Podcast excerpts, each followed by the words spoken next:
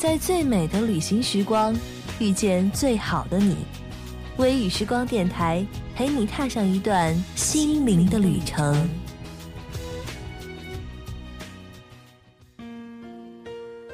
嘿，你好吗？这里是微雨时光电台，我是主播小一。一直都比较喜欢关于旅行的文字，对笔者描述的景点也总是心生向往。比如丽江，这个我心心念念却又因为种种原因一直都还没有去过的美丽的城。最初知道丽江是因为身边的一些朋友说那里有很多的酒吧、流浪歌手，生活闲散自由。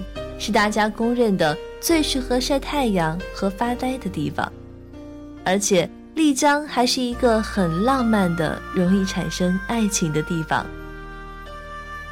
于是，在很久很久以前，我就向往着云南，向往着丽江，向往着那里的闲散与自由，向往着那里能有一场美轮美奂的艳遇。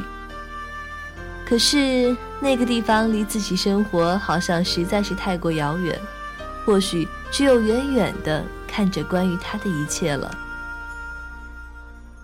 那本期的旅行时光，就让我们一起来听听小七在云南的旅行日记，看看他笔下的丽江和我们印象中的又有哪些不一样吧。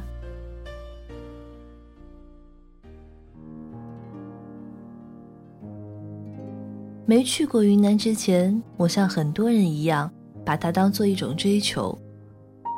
丽江的艳遇，香格里拉的天堂，泸沽湖的神秘。但其实，我觉得浅显的旅行者才会向往云南。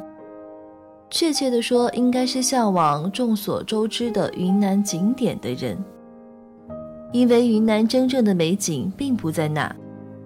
当然，除了碧姑天池。我也没有去过其他很小众的地方。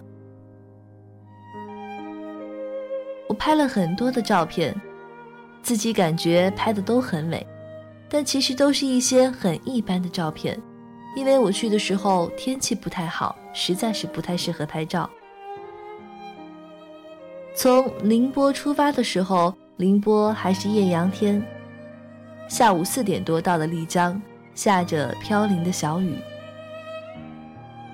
一出机场，门的两旁就站着两排人，拉着你要你坐车。走在人群的中间，有种领导出去巡视的感觉，反正很不好。我也比较抵触这一种。于是我选择了机场大巴。机场大巴到丽江市里的蓝天宾馆，并不到古城。这个时候可以打车，或者是坐面包车到古城。我是因为去之前有朋友帮忙联系好了做义工的客栈，客栈派了司机过来接我。哦，对了，丽江的出租车是不打表的。不过嘛，习惯就好，但司机们也不会非常的黑。终于来到客栈了，碰见了一群也是从浙江来的游客，在院子里闲聊瞎逛，慢慢的大家就开始熟了。后来就一起去吃晚饭了。晚饭后，我去找了一个从北京过来也在做义工的妹子，她是我之前在豆瓣上认识的。我记得我们聊了很久，一直聊到她下班，我才回客栈。第二天，我向客栈的老板辞行了，虽然感觉很抱歉，但是又不想浪费时间在做义工上面。后来找了一家比较便宜的客栈去住。我的旅途和这家客栈已经密不可分，很庆幸自己当时选择了这家客栈，因为客栈是一个九零后的小帅哥自己创业开的，很有特色。老板人超级友善，而且住在客栈里的人都很豪放，我跟他们都聊得来。我们一起喝茶、聊天、逛街，特别开心。在客栈里结识了三个从福建过来的女孩，之后的旅途，我们三个就一直在一起了。因为四个人拼车刚刚好。当天我们去了拉市海束河古镇。束河镇的格局与丽江古城相似，只是这里更加的幽静。青石板路面已经被踩得十分光滑，清澈的泉水围着村子。而拉市海是云南省第一个以湿地命名的自然保护区。每年的农历八月十五以后，候鸟开始飞临拉市海。这里是名副其实的鸟的天堂，万鸟飞集，海天共舞，人鸟相亲，是拉市海冬天最美的景致。但是不知道是因为天气原因还是什么，个人其实觉得景色很一般。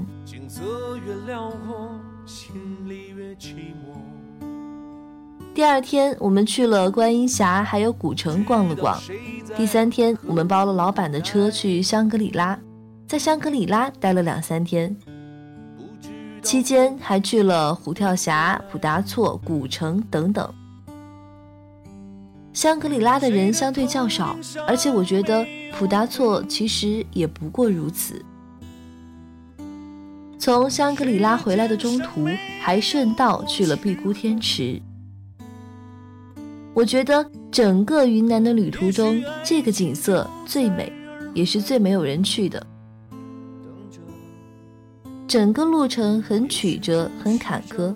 我们去的时候又恰逢下雨，但是景色美的难以用言语去描述，只能用心去感受。在丽江歇息了几天后，又去了泸沽湖。泸沽湖很平静，湖面很大，可以让一个人的心静下来。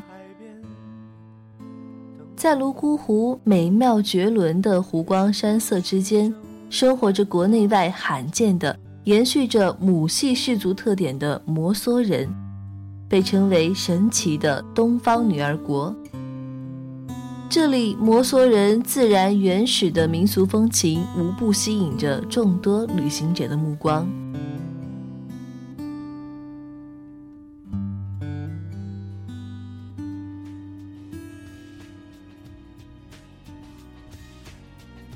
整个旅行的途中，最开心的是结识了一群朋友，每晚喝酒，水平到底，每天早晨泡茶喝茶。生活闲散自由，真的很惬意。可能在这种地方真的很容易结识朋友，因为大家都是怀抱着一个美丽的梦来的。鲜艳是遥远的日落。我曾听到。有浪漫的心跳。本期的旅行时光到这里就要结束了。听完这期的节目之后，你有什么想法呢？是不是也和小一一样的好奇，到底是什么让如此多的人对丽江充满着眷念呢？到底是什么样的魅力可以让人一留再留？更有甚者，去过就未曾离开呢？那就请赶快关注我们的微信公众号“微雨时光电台”，拼音首字母大写，或者呢是在新浪微博搜索“微雨时光电台”关注我们，也可以加入我们的 QQ 听友交流群七二八幺七三六三，和主播聊一聊你内心一直想说的，也可以把你的旅行日记分享给大家。感谢大家的收听。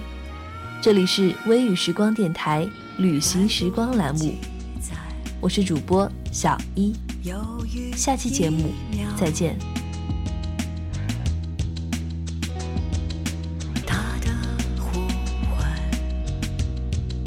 在动情的燃烧，我能听到神秘又浪漫的心跳那些声音撕破了城市的喧嚣洗净现实的烦扰那是他。生命